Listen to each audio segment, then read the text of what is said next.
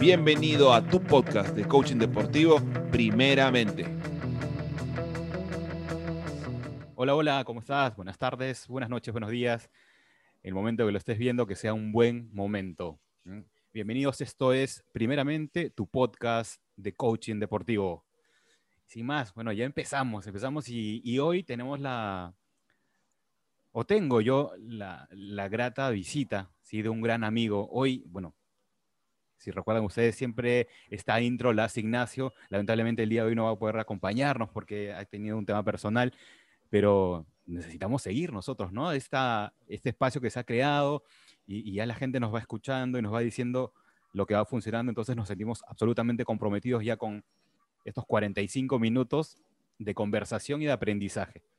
Les decía que estoy totalmente eh, entusiasmado, entusiasmado, muy complacido, contento, porque hoy nos visita un gran amigo, principalmente un gran amigo, una persona con quien siempre es bueno conversar, siempre es bueno conversar porque hay aprendizaje, porque nos vamos nutriendo, porque principalmente lo respeto mucho, lo respeto mucho como persona, como ser humano y como gran profesional.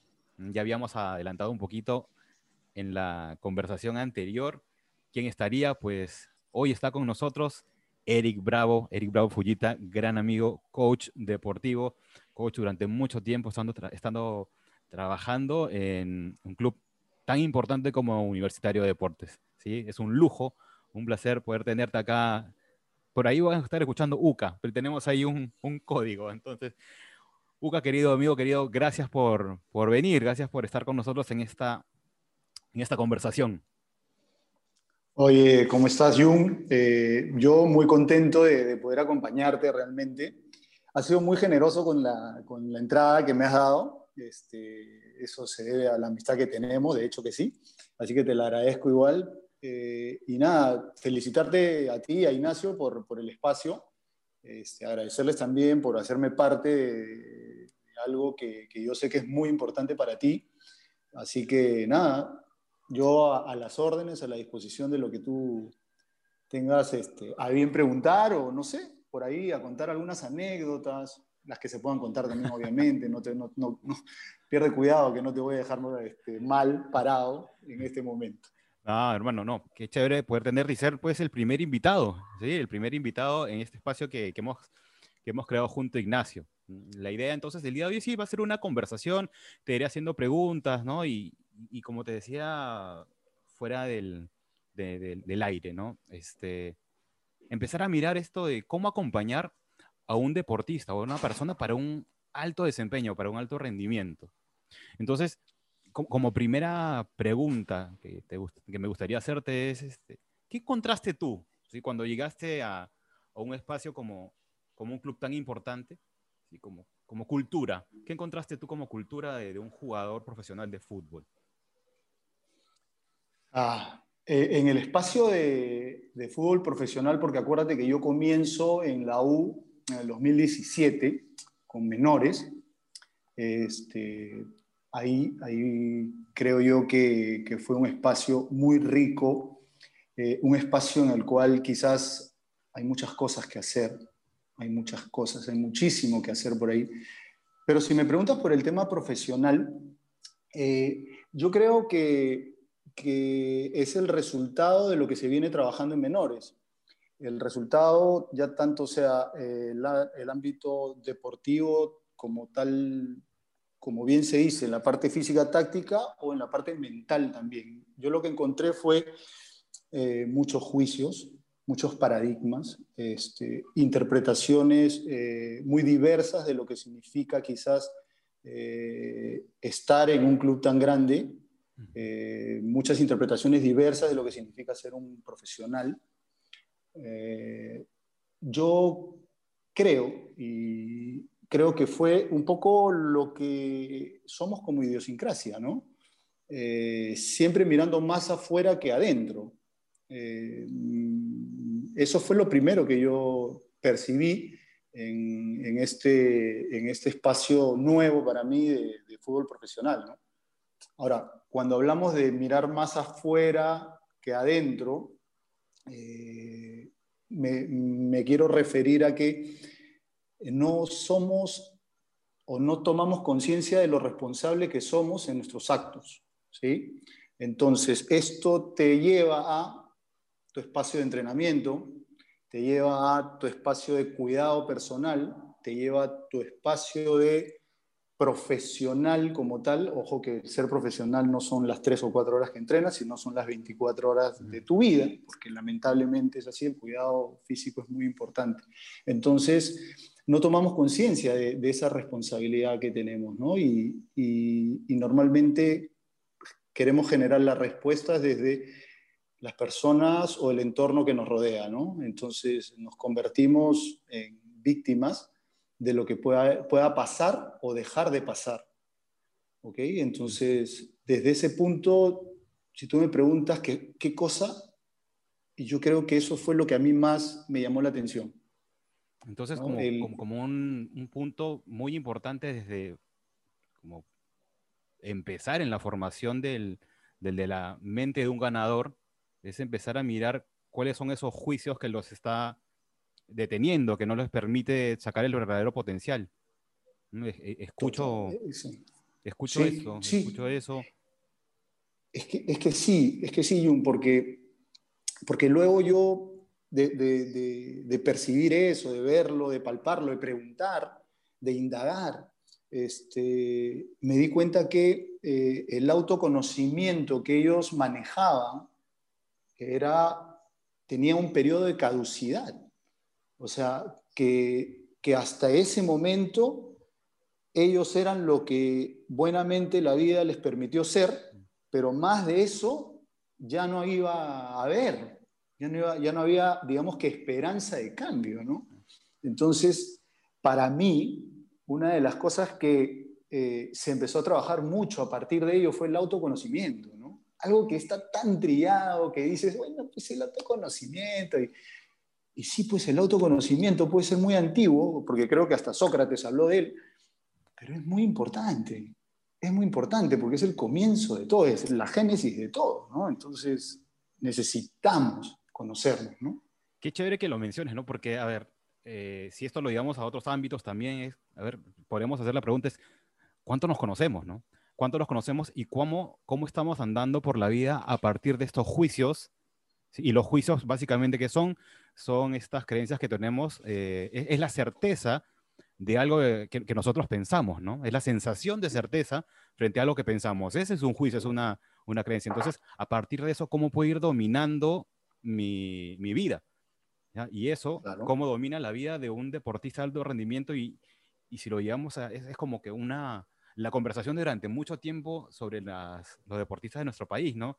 Esto de que no se las creen, que, se escuchó tanto y tiene que ver con qué pensamientos tengo o qué pensamientos han tenido ellos sobre ellos. Pero por supuesto, Creencias limitantes. Y, estas creencias que, primero pues, pasan a ser juicios y luego pues, se convierten realmente en una realidad para el deportista, ¿no? En una realidad de la, cual no puedes ni quieres escapar, porque es lo que buenamente hablábamos, te dio la vida y te dio y punto.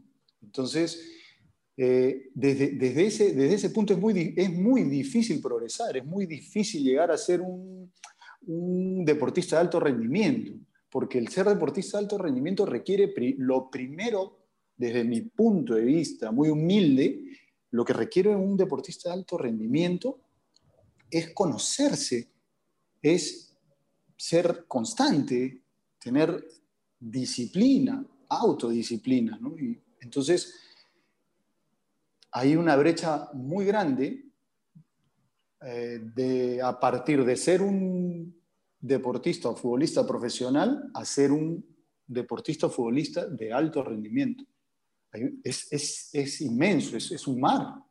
Claro, y ese mar, esa, distinción que haces, ¿ah? está súper chévere. Es que, es que ese mar, y, y, ese mar está en nuestra mente, ¿no? Es, este, es un tema que se puede cambiar, que puede evolucionar, que puede crecer, que se puede achicar también. Entonces es muy maleable, es muy lindo. Es, para mí es maravilloso ver a un chico de 18 años o de 19 años que un día te dijo, eh, es que yo no doy más, ¿sí? No doy más físicamente. Porque las personas que están delante mío tienen muchos años, tienen más experiencia, son más fuertes.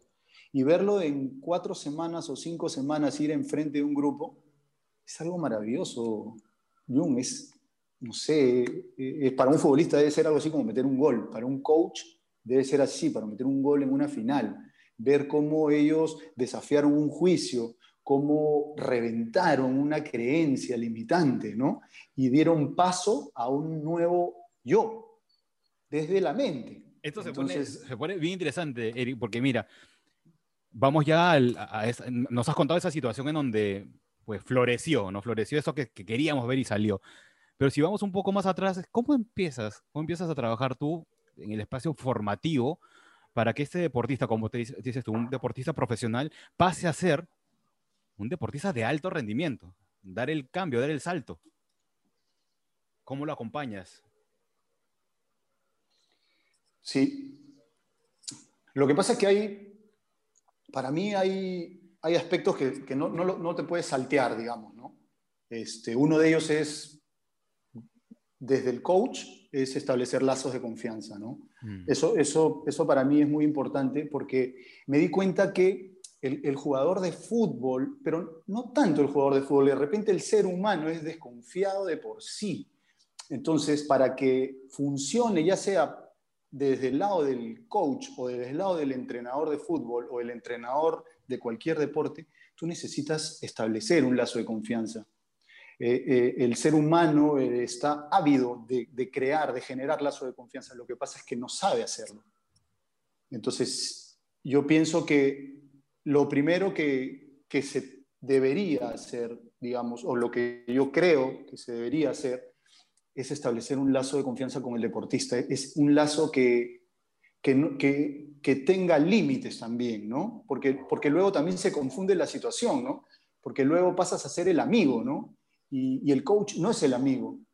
El coach es la persona que te, que te acompaña, que te da información, que te va a cuestionar cosas que te va, te va a plantear una postura distinta, pero al final es eso, es una persona que te va a acompañar, así como te puede acompañar un kinesiólogo, te puede acompañar un nutricionista, a ese nivel, ni más ni menos.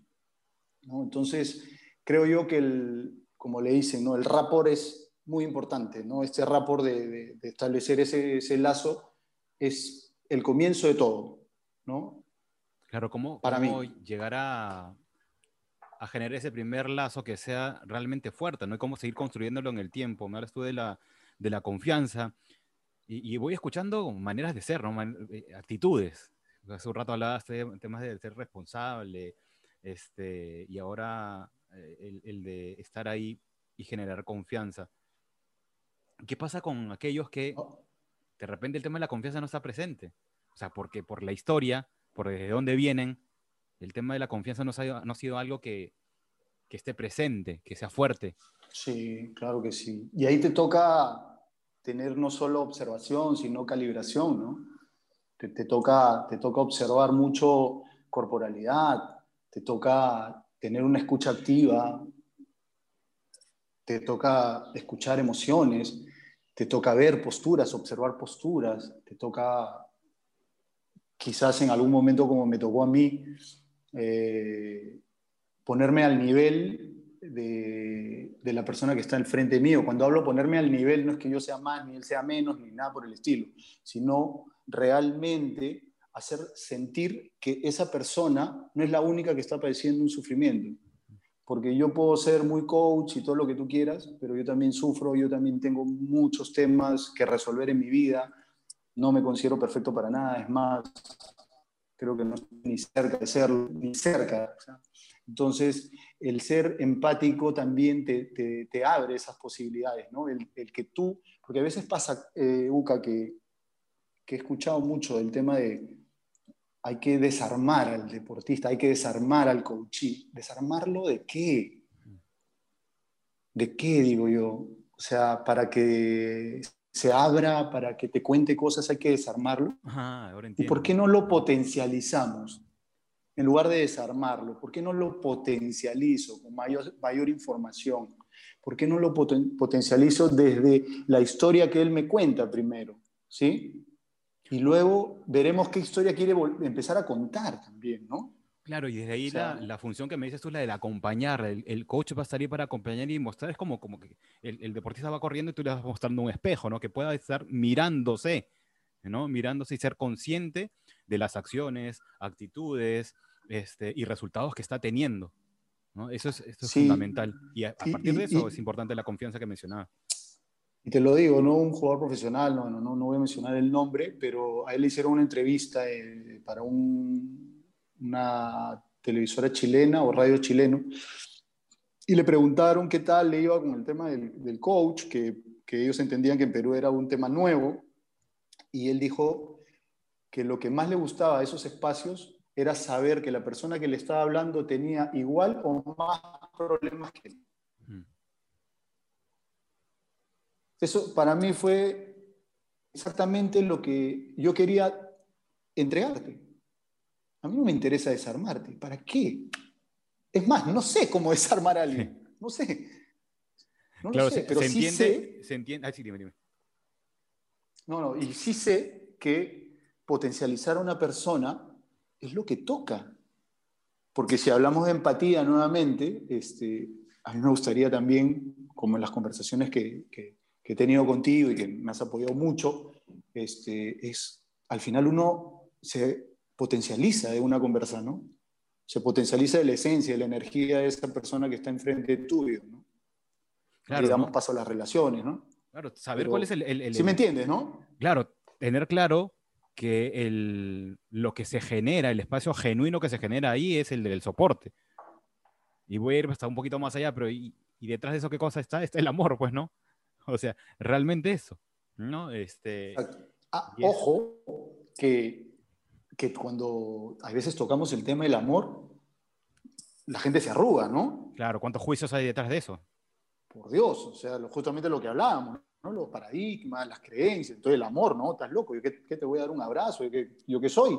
¿no? ¿O qué, qué, le voy a dar un beso a este pata? ¿Qué le voy a decir que lo quiero? O sea, no hay forma, ¿sí? Entonces, pasa mucho eso, ¿no? Pasa, pasa mucho que hay cosas que digamos que son elementales, como el amor, ¿sí? pero que, que son, pues, este, a la par son palabras que se interpretan.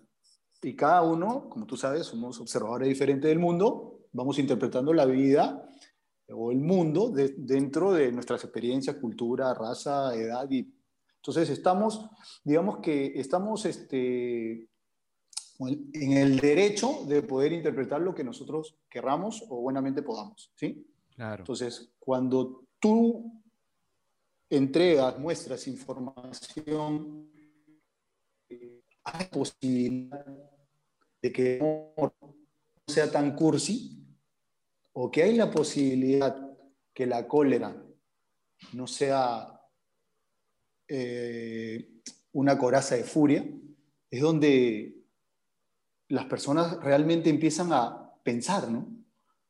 Empiezan a preguntar, empiezan a, digamos que, retroceder en su historia, ¿no? Ver posibilidades, básicamente. Y, ver posibilidades y sobre todo estar nuevamente consciente de que todavía hay más por conocerte.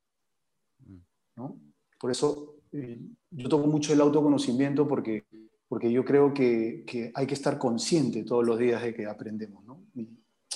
justo le comentaba, no, me acuerdo, la semana pasada ya que, que, mi, viejo este, siempre me decía eso de muy chico, ¿no? Este, Eric, tú no vas a dejar de aprender hasta el día, hasta el último día de tu vida, me dijo. Lo cual me lo dijo cuando yo tenía 5 o 6 años y eso me parecía como, su madre, ¿no? O sea, mira cuánto me falta para aprender. Pues, un chico de 5 o 6 años, o sea, era, me, hizo un, me puso una dinamita en la cabeza, ¿no? Pero luego lo fui entendiendo, ¿no? Y, es verdad. Entonces, si estamos conscientes consciente de que vamos a aprender y ese aprendizaje se vuelve una experiencia, esa experiencia pasa a ser parte de conocerme más por las acciones que voy a generar. Entonces, yo le rindo, sí, este, tributo al autoconocimiento, ¿no? Sí, totalmente, creo que porque eso, eso nos permite estar conscientes, estar alertas, estar, este, formar hábitos, ¿no? Si hablas tú de experiencia, si esta experiencia fue, de, fue valiosa, fue de valor para mí, me entregó esto, pues ya lo pongo como un hito, ¿no? Que de repente se volverá un rito, ¿no?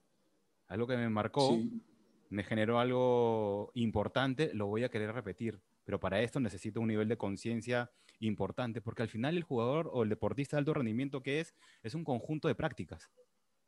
Totalmente. Totalmente de acuerdo. Y, y, ahora cuando hablamos entonces de estos deportistas de alto rendimiento, que necesitan trabajar mucho en su autoconocimiento y, y la conciencia plena, ¿qué otros, qué, a ver, qué distinciones, ¿Qué, qué puntos importantes has considerado tú en todos estos años de experiencia que son importantes desarrollar en los deportistas de alto rendimiento? Además de la, del autoconocimiento, este, algo que necesitan de todas maneras empezar a mirar para que su desempeño sea mejor. Eh, a mí me gusta pensar que la visualización eh, dentro del tema netamente constructivo, porque a veces, a veces, perdón, a veces uno espera algo positivo, ¿no? Eh, que también es otra interpretación. Eh, pero me gusta más pensar en la visualización constructiva, ¿no? Esta que te ayuda a, imaginarte cosas previas, esta que te ayuda a, si hoy, si, ayer, si hoy no tengo un plato de comida en la mesa, eso no quiere decir que yo no tenga el derecho de visualizar que mañana puedo tener un arroz con pollo frente mío, ¿me entiendes? Eso de la visualización genera emociones que te, que te llevan a, un sentimiento de, de querer llegar a conseguir cosas, ¿no? Entonces, te hablo de un plato de comida por darte un ejemplo, pero también pasa con, el deportista de, de, alto rendimiento, ¿no? como el triatleta, ¿no? por ejemplo, ¿no? que, también eh, tengo a una, una, triatleta conmigo, que la apoyo, la, la, acompaño en su, en su línea de, deporte, y, y a ella le sirve mucho la visualización, le sirve de maravilla. Aprendimos a visualizarnos cosas, no solo las cosas positivas, por eso te digo, sino también a, a visualizar las negativas. ¿Por qué? ¿Por qué te digo? Porque hay veces visualizamos pues que yo voy a jugar en tal equipo y yo me visualizo en tal equipo y voy a ser campeón del mundo y voy a jugar en la selección, ¿sí? La pregunta es qué pasa cuando esa visualización no llega. Correcto. ¿Eh? Entonces, me frustro, ¿no? Me pongo triste, muchos tiran la toalla. Entonces, ¿por qué está satanizado el visualizar de manera negativa? O sea, de manera negativa hablo que cosas que de repente van a pasarte en la vida, que para mí no son negativas, pero tomando, digamos, el, el, concepto, ¿no? Este, no, son negativas porque al final vas, sigues aprendiendo. Entonces, nos pasaba mucho eh, en, en, los partidos, ¿no? Ok, ¿qué pasaría? O visualizo que voy a meter un gol, ok. Pero nunca visualicé si me metían el gol a mí. ¿no? Y si hablamos que la visualización es digamos, que recrear lo que va a pasar en, tu futuro próximo en tu mente, quiere decir que también puedes tú elegir qué cosa visualizar. Y cuando te hablo de elegir, por eso te habla del tema constructivo. ¿Por qué? Porque, bueno, me metieron un gol, entonces, ¿qué construyo yo a partir de esa visualización? Entonces, quizás, entre comillas, puede ser algo negativo, porque la primera vez que lo hicimos, algunos de los jugadores no no, no, no, no, Tienen una palabra que se me ha ido. No sea cabalero, la cara vas a romper la que el otro, ¿no? Entonces yo, yo les decía, pero bueno, no lo, no lo visualicemos primero para ir entrando en contexto, sino ¿qué pasaría si? Correcto. Desde ahí es una, una manera interesante porque también estás construyendo, ¿no? Siguiendo la, Exactamente. línea que tú mencionas. Exactamente. Entonces, si a, respondiendo un poco a lo que tú me preguntas, para mí la visualización es un arma, es una herramienta que, debemos llevar todos, ¿no? Y, en ese aspecto sí me salgo un poco del deporte porque, porque hoy en día también me, pasa a mí.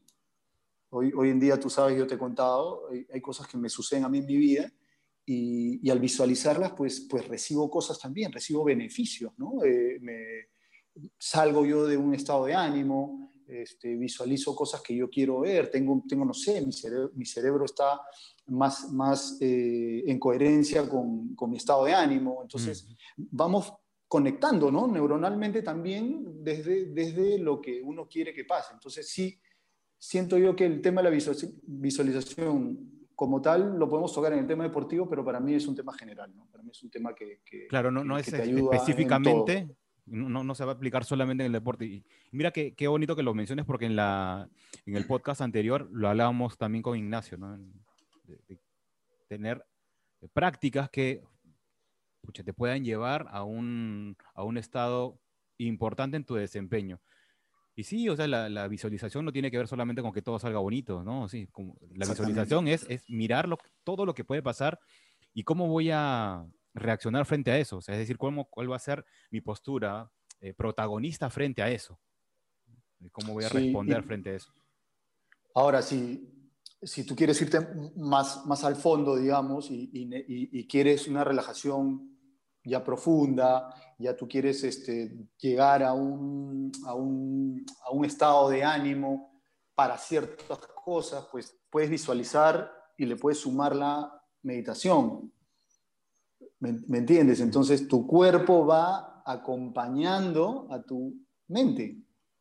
¿Sí? Tal cual. Entonces, hablamos de cuerpo y hablamos de respiración. Y la respiración, ¿qué, ¿qué, hace contigo? ¿Qué hace con tu cuerpo? Pues tus emociones te la va graduando también, porque sabes tú que cada respiración tiene pues este, una emoción atrás, ¿no? Eh, entonces, este, también pasa eso.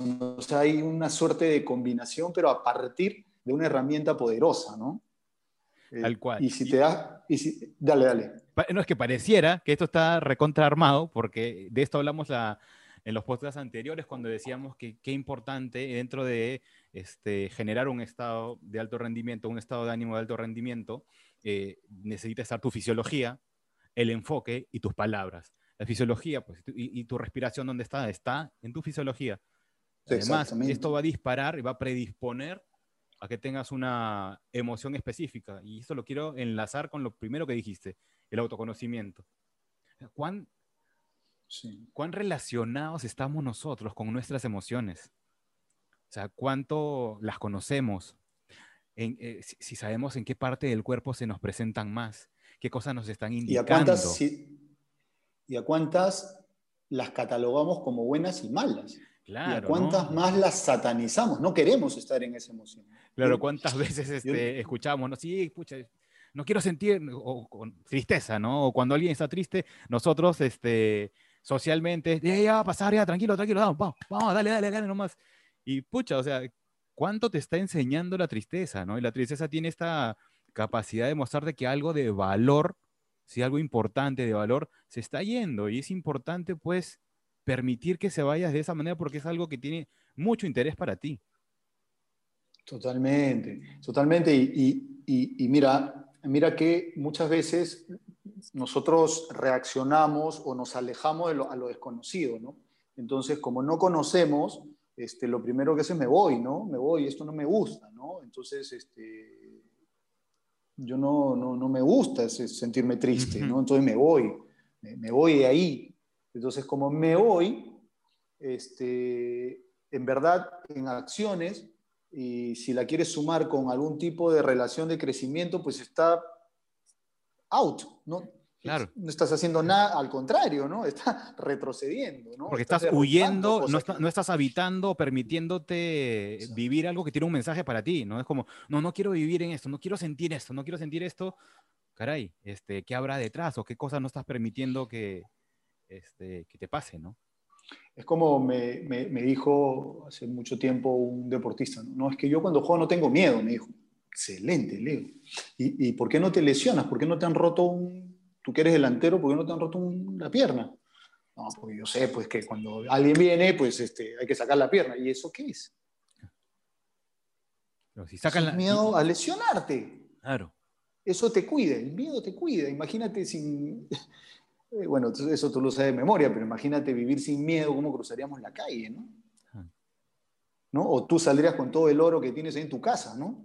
todas tus cadenas de Mario Baracus. Ah, ya pensé que el, oro, los que, los que vuelan, dije. No, no, el oro, el oro, el gold, ¿no? porque no tendríamos reparo, porque no tendríamos miedo a que algo nos suceda, ¿no? Entonces manejaríamos a 200 kilómetros por hora en una calle de, 50 metros y, y, así. Entonces, cuán importante es lo que tú dices de ir habitando ciertas emociones, porque eso nos permite también saber de nosotros mismos, ¿no? Qué importante entonces es empezar a educarnos en las, en las emociones, ¿no? O sea, tener una educación emocional, tener un vocabulario emocional, saber qué, qué cosa me dice cada emoción, ¿no? Porque durante mucho tiempo, como hablamos, nos decían que esto es bueno, que esto es malo, y al final las emociones son uno, universales, las sentimos todos, y otras que o son adaptativas o desadaptativas, ¿no? Que me permiten tener, estar más cerca del resultado que yo quiero o me, o me alejan. Y ahora, ahora también es este, y nuevamente con lo que partimos, de lo que es víctima y responsable, eh, que no me hago responsable de las cosas que pasan en mi entorno y posiblemente de, cosas que son acciones mías y que produjeron este, resultados que no me gustaron, está esta, esta victimización también, ¿no? La victimización de, o sea, yo no me hago responsable de lo que está pasando en mí, por ejemplo, ¿no? Oye, vemos el carro de, Ignacio y es un Mercedes del año, estamos los dos, ¿sí? Estamos los dos y yo te digo, oye, mire ese Mercedes de, Ignacio, ¿qué, qué paja ese carro, no? Te das la vuelta tú y agarro mi llave y rayo el carro, ¿sí? Y, luego tú me dices, oye, Jun, ¿qué pasó? O perdón, Eri, ¿qué pasó? Pucha, compadre, la envidia me ganó. La envidia me ganó. O sea, desde ahí, desde ese punto, yo no soy responsable de lo que hice, ¿cierto? Claro, claro. No, porque dijiste que la envidia lo hizo. O sea, como que la envidia se personificó en ti, pero lo hizo. Exactamente. Entonces, pero luego, luego pues este, hay un capítulo 2, ¿sí? Hay un capítulo 2 porque, porque, porque así pasa en, las películas. Y luego pues pasa, pasa la misma escena y te digo lo mismo, ¿no? Oye, mira, qué, qué, qué tal carrazo, qué tal cañaza de, de Ignacio, ¿no? ¿Sabes qué, Jung? si, Ignacio pudo, yo también pude, yo también puedo. Entonces, sí, sentí envidia, pero yo me hice cargo de eso. Yo me hice cargo, yo me hice responsable de ello. Yo puedo estar con cólera, pues no por eso te voy a propinar una, una golpiza o un puñete. Me hago cargo de las cosas, reconozco cosas, ¿no? Sabes, sabes que tan hablada la inteligencia emocional, lo el pilar de la inteligencia emocional es reconocer la emoción en la que estoy, ¿no? Pero si yo,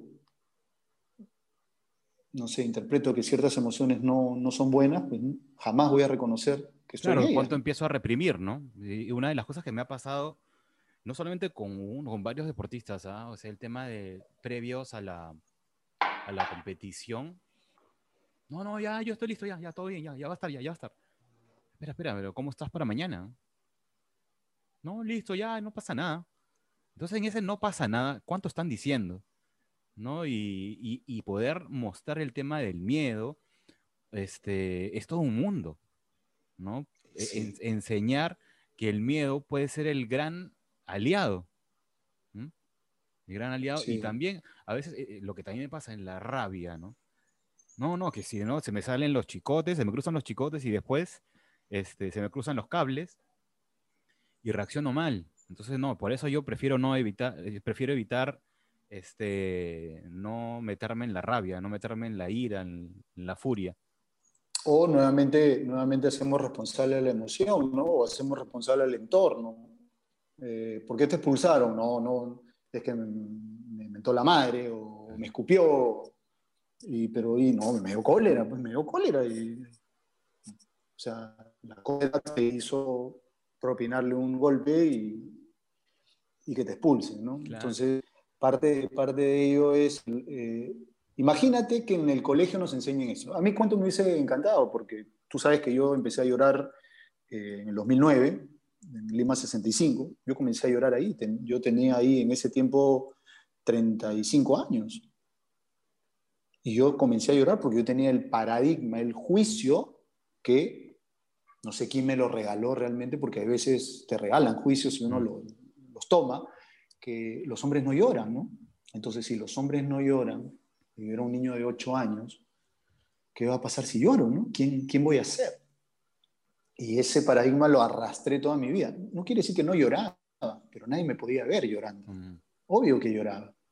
Pero desde ese no aceptar me perdí muchas cosas, ¿no? Me perdí grandes amistades, me, me perdí quizás eh, el conocerme desde el amor, desde lo que yo podía dar, desde la postura, desde una mirada distinta a la vida, ¿no? Y al deportista le pasa exactamente lo mismo. O sea, no, no, es excluyente de las cosas que puedan pasar. Y, tiene que ver con el entorno, tiene que ver con la familia, tiene que ver con muchas cosas. Tal cual. Entonces, eh, sí, ¿te imaginas cómo sería? ¿Te imaginas cómo sería? Por eso te decía, ¿no? Como, pucha, si empezamos a tener mayor educación emocional, ¿no? Qué importante entonces es marcar dentro de un espacio de alto rendimiento, uno, conocer qué me está indicando, qué me está regalando cada emoción, ¿no? Y, también, mira, una vez con un velocista, con un atleta, le decía que, hoy, ¿qué pasaría si, si la rabia la tienes más cerca? Porque tenía esto que en su, en su, en su lingüística, cada vez que hablaba era como que pausado y te, ahí me gustaría que esto sea, entonces dije, a ver, a ver si empezamos a trabajar la rabia con, con, mi compadre, decía, ¿no? Entonces, a partir de la respiración de la, de la respiración de la, de la rabia, invitando a que salga la rabia, esta respiración cortita desde la nariz, ¿no? Y le decía, a ver, juega un poco con eso cuando ya estás en el partidor, a ver qué pasa. Porque claro, un velocista lo que necesita antes de salir, antes de que salga ese el sonido, es rabia pura como para, ¿no es cierto? Y, y era complejo para este deportista poder habitar la rabia. Porque no, sentía, no quería sentirse mal porque podría causar daño. Y nuevamente un juicio, ¿no? Correcto, ¿no? ¿Cuántas, ¿Cuántos juicios tenemos nosotros que no nos permiten habitar esa, esa emoción? Y qué fundamental es. Sí, por ejemplo, con, yo con, lo, con, lo, con los chicos, con los, con los futbolistas, trabajamos, trabajamos con un saco de box también, trabajamos este, con guante de box. Hay personas que quizás, este, como tú dices, la corporalidad, el cuerpo no les ayuda porque no están acostumbrados y tú sabes que el cuerpo sostiene pues lenguaje, sostiene la emoción, entonces el cuerpo es, para mí, es el hilo conductor de todo esto, es lo que soporta. Entonces el cuerpo necesita también, eh, digamos, aprender cosas nuevas, ¿no? Es como de repente el, que es muy rudo, el que está acostumbrado, sí, a siempre resolver desde, desde el golpe, de la violencia, ¿Qué, ¿Qué, tal si la ternura se hace presente eh, en él? ¿Qué cosas podrían cambiar a partir de presentarle la ternura desde un espacio seguro?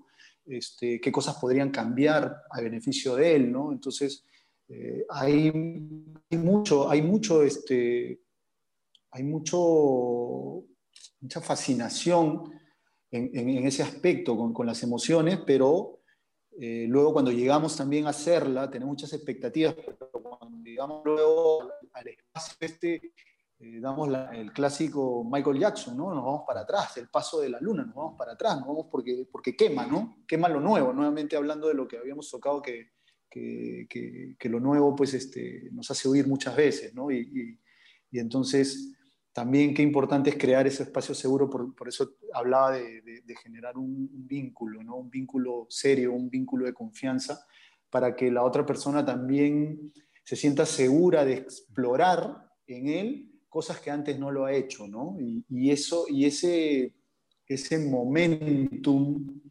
importante creo que es una responsabilidad total de la persona, en este caso el coach, ¿no?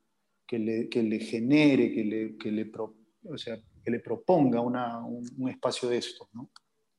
Mira, eh, hemos escuchado autoconocimiento, hemos escuchado confianza, seguridad, emociones, estamos andando por el mar de las emociones.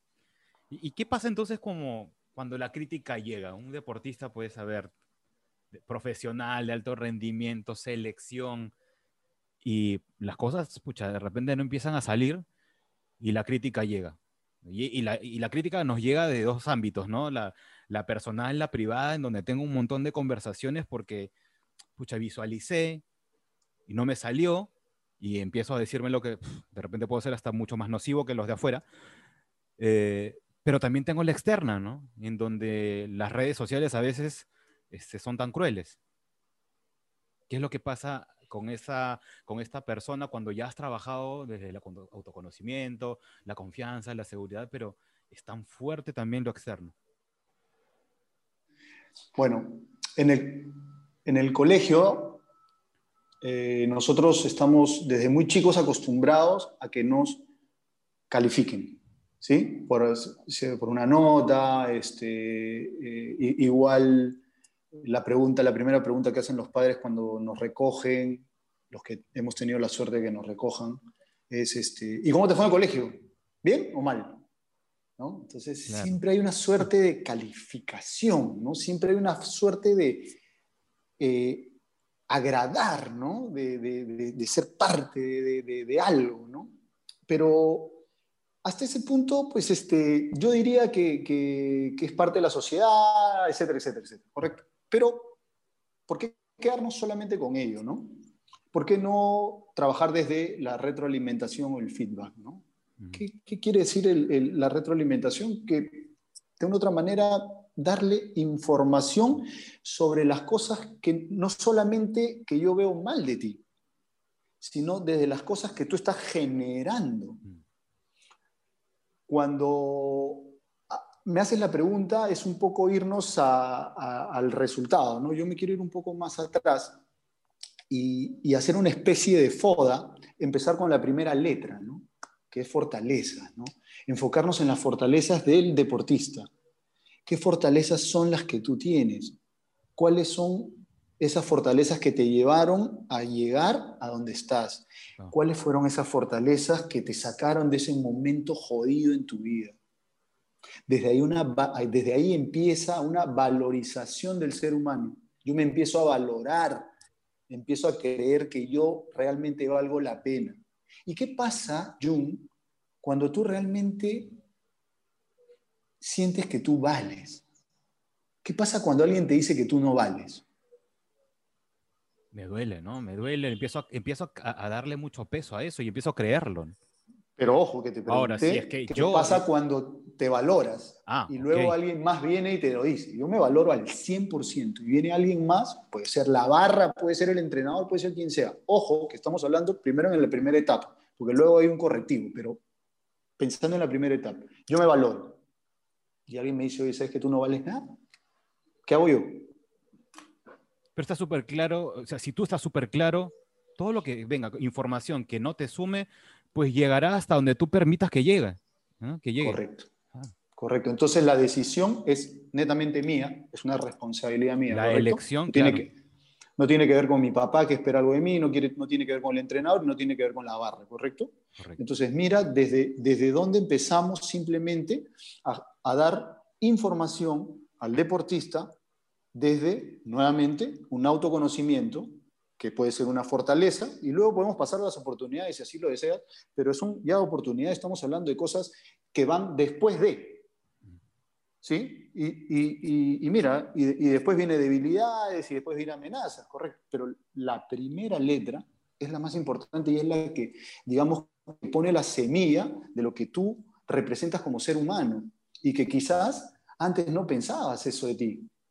Entonces, si alguien me pone presión en mi espalda, pues lo que yo voy a hacer es arrodillarme.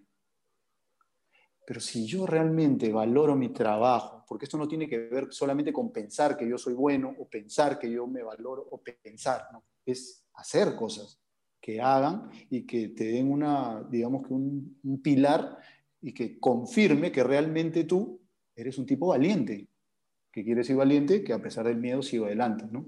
Entonces, yo creo que algo fundamental es eso, ¿no? Es ese feedback que no recibimos de niños, ¿no? Ese feedback que, quizás no, no, nos dieron y, siempre estamos buscando la aprobación o el 20, en mi caso, porque creo que ya cambiaron las notas, en mi caso era el 20, nunca lo conseguimos, pero ahí estaba yo, ¿no? Ahí estaba, ¿no? Porque al final tú dices, no, no me importa, mentira, sí te importa. No, totalmente que te importa, claro que sí, somos seres sociales, somos seres sociales y, eso, cuando, em, y, lo que buscamos es, a ver, tan primitivo como tenemos, queremos la aprobación porque queremos estar con la manada. Entonces, exacto, si la gente me lo está diciendo por todos lados, empiezo pues a dudar. Entonces, qué importante es empezar a trabajar desde las, ya vimos, las emociones, la mente, la corporalidad, en formar un estado este, emocional que te sostenga frente a estos momentos que no van a, que no van a parar, ¿no? que siempre van a existir. Es que, qué interesante entonces que lo que mencionas acerca de la fortaleza, ¿no? O sea, mirar y, volvemos a lo, y volvemos a lo mismo. Yo ayer posteé una frase de, de Hernán Crespo, que hoy es entrenador de fútbol, y es un, es un, tanto larga, pero habla mucho de que el deportista está ávido de aprendizaje. ¿Qué quiere decir eso? Que necesita información, como todos, como todos. ¿sí?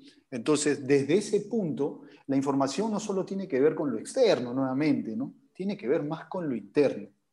Y eso quizás un entrenador de fútbol, porque se dedica el entrenador de fútbol a ciertas cosas, cierta área, que es el orden táctico eh, y, todo lo que conlleva ello, este, quizás no se lo puede otorgar, ¿no? Ahí es donde entramos nosotros, ¿no? Ahí es donde nosotros cumplimos, quizás, eh, o pasamos a ser el gatillo, el gatillo que expulsa eh, situaciones para que este deportista empiece a conocer más de él, ¿no? Pero no desde el, punto de vista que ya caminó, sino desde, desde el punto de vista, desde lo que tú eres, lo grande que eres. Claro, porque hay, hay, que, hay una gran distinción entre el, el, conocer, ¿no? el de tener información y saber. ¿no? A veces este, nos llenamos de que, ah, sí, ya, ya, ya lo tengo y, la, y les llenamos de información y pensamos que, que ya, ya la agarró. ¿no? Este, y, y no, es, información es poder, pero es poder potencial. Al final es cómo transforma esa información. Cómo, cuán importante entonces es la educación, pero, pero más importante entonces será el, el, acompañamiento para que sea entendido como queremos que sea entendido. Totalmente. Y, y al final, este, si tocamos con un tema también, si lo quieres como idiosincrasia, este, eh, nosotros no es que, no es que nos rasguemos las vestiduras o nos cortemos las venas por mayor información, ¿no? Sino estamos justitos, ¿no? Lo que hay, ¿no? Entonces, no tenemos una costumbre de investigación, ¿no? No tenemos una costumbre sana de, de, ir, eh, como una vez me dijo Carlos Mautino, ¿no? Me dijo una vez, ¿no? Este, ¿Qué harías tú si tienes un, un cerco de ladrillos frente tuyo, ¿no? Este, lo pinto, le dije, pues lo pinto, ¿no? Me, gustaría que esté bonito. ¿Y qué más? Y, no sé, de repente le pondré unas florcitas al costado. Y me dijo, ¿y no se te ocurrió saltar y saber qué hay más allá? Y la verdad que no. Pero es un poco lo que grafica lo que muchas veces nosotros somos, ¿no? Mm. Que no queremos ver más allá, no nos interesa, acá está, acá está bien, ¿no? La el espacio cómodo, ¿no? El espacio cómodo, la zona de comodidad, no, no, no, no, no, no, no necesito más, ¿no? Soy autosuficiente con ello. Pero hay información que, que, que, que, no te llega de un libro, hay información que, te llega basado en las experiencias. Y para que te llegue esa información basada en experiencia necesitas hacer cosas, ¿no? El tan mencionado ser, hacer, tener, ¿no? Necesitas hacer, realizar, aterrizar todo tu, tu, no sé, tu idea, tu pensamiento en acciones. Y luego, bueno, cosechas un resultado, ¿no? Pero me pasa mucho eso, ¿no? Me pasa eh, eso de, de la información que, que, es tan importante y que es tan poco valorado, ¿no? Eh, sobre todo en divisiones menores, ¿no? porque si empezáramos desde, desde muy chicos, a los 19 años nosotros seríamos unos expertos en emociones. Entonces nuestra, nuestro autoconocimiento sería otro, la visualización por ende sería totalmente distinta, sería gigantesca. No, imagínate, que yo voy más allá, ya no nos quedemos en el deporte, sino como sociedad, ¿no? Si empezamos a hacer a, conocer nuestras emociones realmente, genuinamente, cuán empáticos podríamos ser y, cómo sería ahorita nuestra sociedad en este espacio de pandemia. Nosotros hace un par de días recibimos la noticia de que nuevamente confinados y, vemos lo que sucede en la calle. ¿Cómo sería nuestra sociedad si tuviéramos una educación distinta desde genuinamente conocernos, tal cual? ¿Qué es lo que pasa con nosotros? ¿Cuánto, ¿Cuánto nos limita a ser de una manera eh, y cuántas posibilidades se nos abren si empezamos a, accionar de maneras diferentes. Fíjate que esa información está, está en el pululando, como, como dicen, este, desde hace mucho tiempo atrás. te estás hablando de Sócrates. Mira, estamos hablando de un filósofo griego que, no sé, cuántos años atrás que esa información está ahí. Pero muchas, muchas veces no la tocamos, ¿no?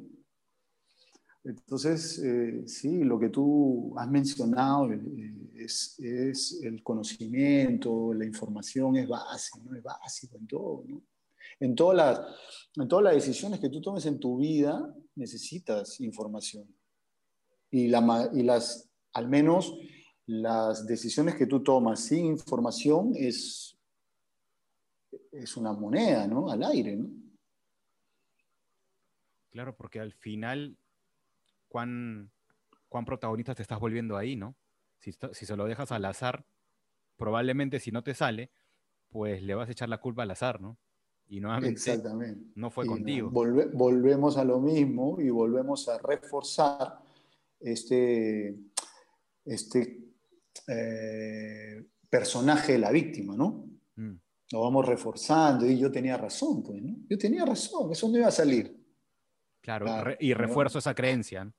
Pues total, ¿no? Y, somos animales de costumbre, eso quiere decir que nos acostumbramos rápidamente a las cosas, entonces me acostumbro a un tipo de pensamiento también, ¿no? ¿No? Acuérdate que, que, tocando el tema de la visualización, el cerebro no reconoce entre la realidad y la ficción, entonces lo que tú le des a tu cerebro, él no... Lo va a eh, creer. No discrimina, sí, él no discrimina, ¿no? Es como la película de terror, ¿no? Que vamos al cine, vemos una película de terror y sentimos miedo, pero sí sabemos que es un actor, sabemos que es ficción, sabemos que hay un elenco que protagoniza y todo lo demás, pero ¿y, quién le dice al cerebro todo eso? Sabe, lo sabe, pero... Lo, real es que lo sentiste y tuviste miedo. Igual, es como la del limón, ¿no? Imagínate que estás chupando limón ahorita, ¿no? Y vas a hacer... El cerebro no lo reconoce. Entonces, si, si es tan a ver, es, como dicen, es sencillo, pero no es fácil, ¿no? Si es esa información que nosotros tenemos, que desde la torre de control, que es nuestro cerebro, podemos, podemos manejar muchas situaciones en favor nuestra, ¿sí? basado en valores, etcétera, etcétera, ¿no? Este, ¿Por qué no lo utilizamos a nuestro favor? ¿Por qué no nos arriesgamos? Y ahí volvemos a lo mismo. Claro, volvemos a lo, que, a lo, que, ya conocemos, ¿no? Volvemos a lo que conocemos y porque seguro. Exacto. Por eso te hablaba de el autoconocimiento y el, el periodo de caducidad, que muchos pensamos que porque tengo 40 años ya hasta ahí nomás, ya llegué. Por eso te citaba la, la, frase que me decía mi viejo todos los días, casi todos los días a mí. ¿no? Este, entonces volvemos a lo mismo, ¿no? al autoconocimiento. Por eso que es tan importante desde, mi punto de vista eso, ¿no? Y, es un, no, es, no es hacer algo como te presento el autoconocimiento, no. Son las experiencias que vivas que van a hacer que tu autoconocimiento vaya cada vez más grande, ¿no? y, luego viene la autoconfianza y, demás, o, todos los autos que, que, que existen, ¿no? La, autopercepción, autoobservación, la, hasta, hasta, el auto de Ignacio que rayaste. También. La autoestima, la autoaceptación y el auto de Ignacio del Mercedes que rayé. Entonces,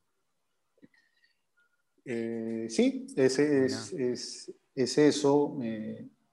además, este, no sé si, no sé si, si, te parece, pero eh, muchas veces, muchas veces este, no no nos atrevemos a hacer cosas eh, justamente porque nos sentimos que, eso no va, ser prudente o que a nadie le va a gustar o, y cuántas cosas que quedan en lo externo, ¿no? Pero como no nos atrevemos a hacer, nosotros no nos atrevemos, pero luego nos ponemos nuevamente en el, en el lado de las personas del entorno o el entorno mismo y al final nos quedamos sin hacer nada, ¿no? Pasa.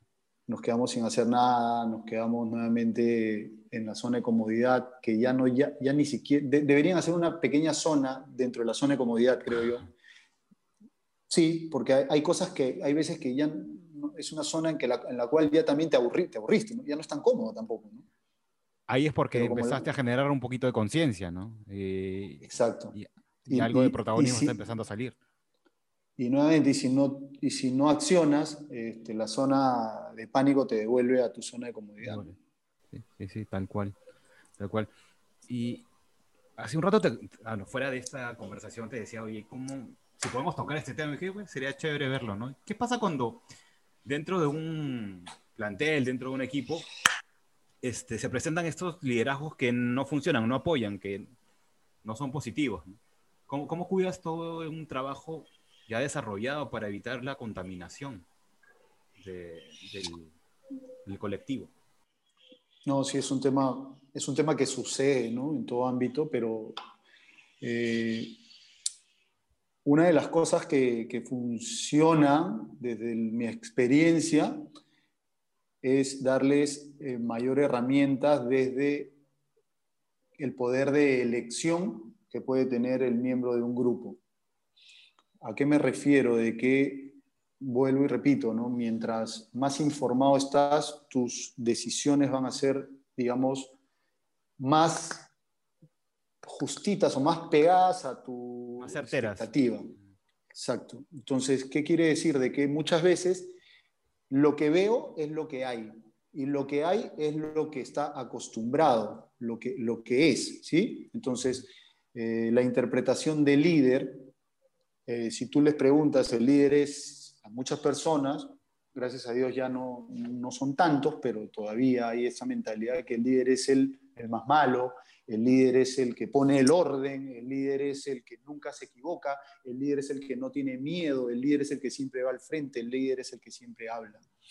Entonces, desde esa información que yo tengo, yo lo acepto. Entonces, lo que haga el líder de una otra manera va a influir en mí, ¿no? Mm. ¿Cierto? Porque yo acepto que eso es así. Cuando tú le das información y le dices, oye, este, la verdad que hay un tipo de liderazgo que me gustaría mostrarte.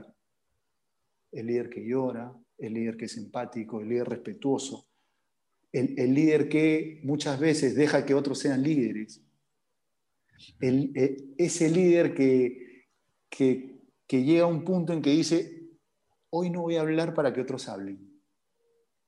Entonces tienes dos posturas ¿correcto? Dos posturas. El que, tú, el que tú conocías y el que te están presentando hoy. ¿Ok? Desde ahí ya puedes elegir, ya puedes empezar a elegir con cuál te quieres quedar. Desde eso, obviamente, hay un acompañamiento al deportista en entregarle mayores herramientas para que no es que desarmes al otro, al, líder mal, no se trata de eso. No se trata de expectorarlo, no se trata de matarlo, no, se trata de eso. Se trata de que las personas, y nuevamente, se sientan empoderadas, se sientan realmente que se consideran que son importantes, se valoran para tomar decisiones. Y te lo digo porque por experiencia, no te estoy hablando de algo que me contaron. Para ello, nuevamente haces un FODA del grupo que tienes. Y dentro de ese grupo vas a conseguir gente que son tus fortalezas o tus pilares. Gente que quizás no han sido vistas. ¿Por qué? Porque estamos cegados en que el tipo de liderazgo que yo conozco y es el que hay es lo único que existe. Y mira qué loco, ¿no? Estamos hablando del autoconocimiento y cómo ahorita, pasando ya un tiempo, hablamos del desconocimiento, cómo el desconocimiento también pues está presente ahí y, y, como, como eje, creo que transversal a la conversación la educación, ¿no? La, el, de, el, de, generar ese espacio. A ver, si Hernán Crespo, reciente campeón de la Sudamericana, lo menciona, a ver, por algo es. ¿no? ¿Cuánto, ¿Cuánta información le estamos entregando? ¿Cuánta educación? ¿Cuánto lo estamos acompañando a mirar aspectos nuevos que puedan ser formativos? ¿no? Y hablabas tú del, del, de este FODA, ¿no? A ver, de la matriz que lo hemos escuchado durante, no sé, a ver, ¿cuánto tiempo?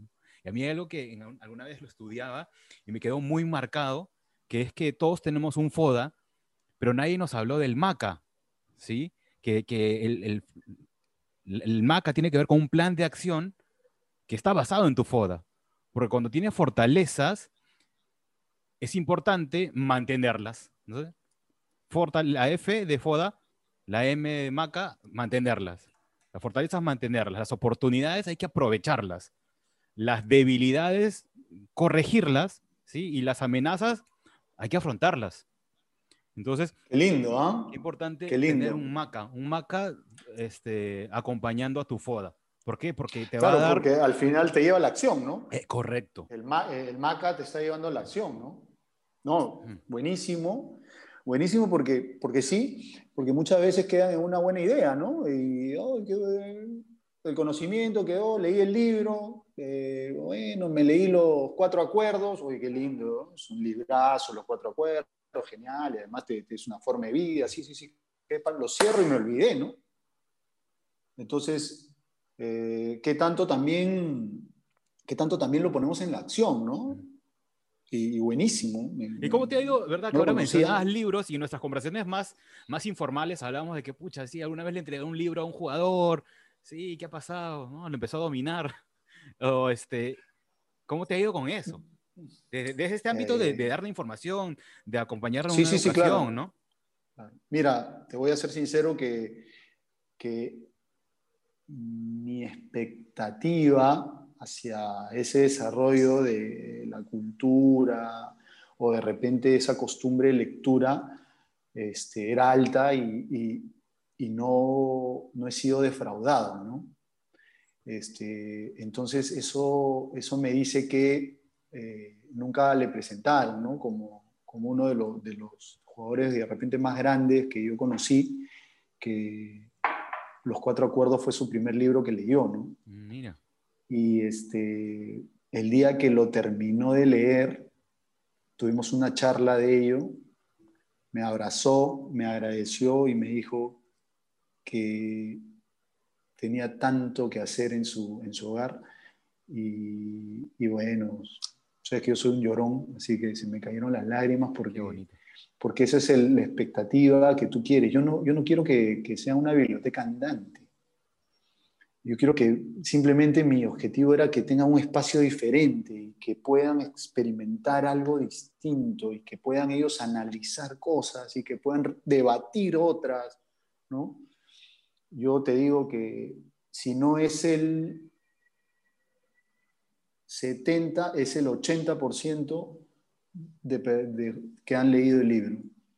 Excelente, excelente. Me ha hecho recordar porque también una vez, mira, y, eso que yo no lo propuse, sino que, oye, uno de los chicos en un equipo de fútbol me dice, ¿qué, podría leer? Y tenía cerca uno que estaba terminando de leer, que es este, El hombre en busca de sentido, de, de Víctor Frankl.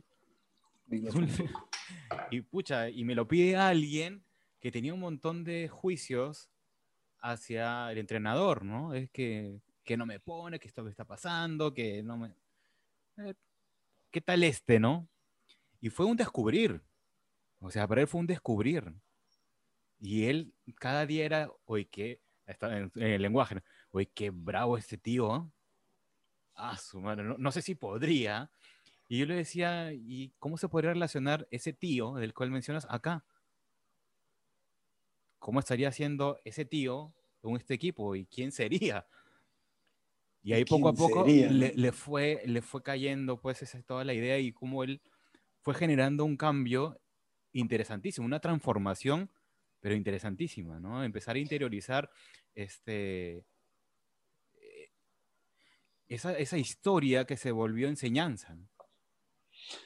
Mira, qué, qué, qué, buenísimo esto que despiertes a, despiertes una manera distinta de afrontar la vida, de ver la vida a partir de algo tan sencillo como es la lectura, ¿no? y eso es un regalo. que, de repente para ellos no es sencillo. No, sí, sí, hablo, hablo, hablo en, términos, digamos, de eh, generales, ¿no? No, no, no, no, no, no, no, no, que, no peyorativamente, sino, o sea, algo que, porque tomarte un vaso de agua es, algo tan sencillo, pero poco valorado, ¿no? Cuando el, sin el agua no, no podemos vivir, pero, pero está, está subvalorado, ¿no? Sí, sí, me entiendes a lo que me refiero. Entonces, pero qué lindo que puedas utilizar o que podamos utilizar ciertos mecanismos y nuevamente para construir cosas distintas, ¿no? Y para que puedan ellos seguir conociéndose más, seguir viendo el mundo de una manera distinta, ni buena ni malo, simplemente distinta, y que a partir de eso puedan empezar a generar situaciones, conseguir metas, sueños, y, y es algo que parte de una intención desde el amor, ¿no? Otra emoción. Intención, ¿no? Intención es donde pongo mi atención. Entonces, qué importante es tener la claridad hacia donde yo quiero ir desarrollando autoconocimiento y estar abierto a, seguir aprendiendo, ¿no? a, que, a, que, algo que llega hacia ti poder acogerlo y, y que esto luego me puede, capitalizar, me puede llevar a, capitalizar grandes cosas. Claro, claro, claro, claro que sí, claro que sí. Una vez me preguntaron si, este, hablando con, con coach, eh, ontológicos, no, no netamente deportivos. Y por ahí surgió la pregunta de que si el coaching es para todos, ¿no?